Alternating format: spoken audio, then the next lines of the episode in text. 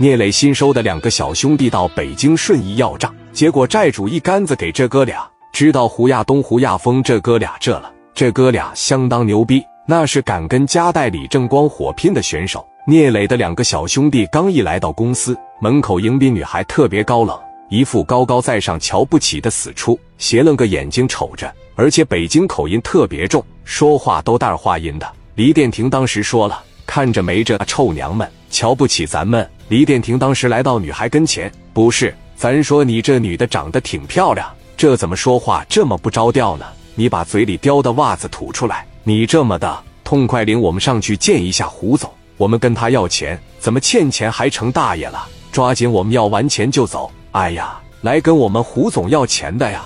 对呀，你看这借条没毛病吧？女孩当时拿借条一看，行啊，那这么的吧，我帮你俩打个电话问问。”说完，前台把电话打给胡亚东和胡亚峰手底下一个打手了。电话啪一拨过去，喂，谁呀？前台，怎么的？你说门口来了两个不速之客，你下来给他们整走呗。说是找胡总要钱的，把借条都拿出来了。有这么回事？你等着，我现在下去。电话啪嚓一撂下，胡亚东和胡亚峰的打手从楼上带着十六七个兄弟就下来了。一下来说，谁呀？哪个丫头养的赶过来跟我们胡总要钱啊？丫的活不耐烦了吧？十多个人给这哥俩咔嚓的往这一围上。李岩和黎殿廷当时一瞅，哥几个什么意思啊？还什么意思？丫的咋回事？不知道啊？从哪来的呀？瞅你俩这操行，还找我们胡总来要钱？欠条我看看来，哥们说话别妈妈的行吗？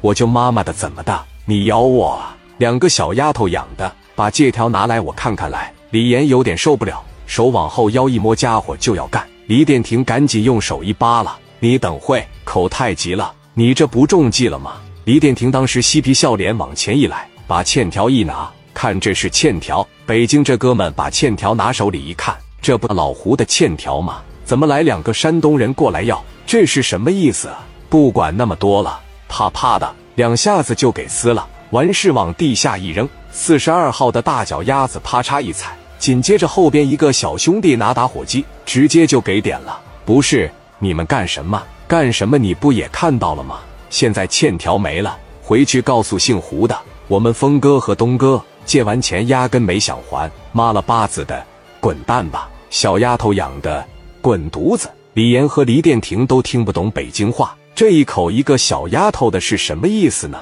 但心里知道肯定不是好话。黎殿廷说道：“哥们，有事说事。”嘴巴放干净点，别跟我得喝的。你把欠条都撕了。自古以来是杀人偿命，欠债还钱。哈哈，你丫的真是初生牛犊不怕虎。我们东哥跟峰哥借完钱以后就没还过，也没有还钱的习惯。在四九城杀完人，别人需要偿命，我家哥哥们就不用偿命。在我们料场被搅拌成混凝土，砌在墙里的那可多了。怎么的，你俩也想被砌墙用啊？四九城胡亚东。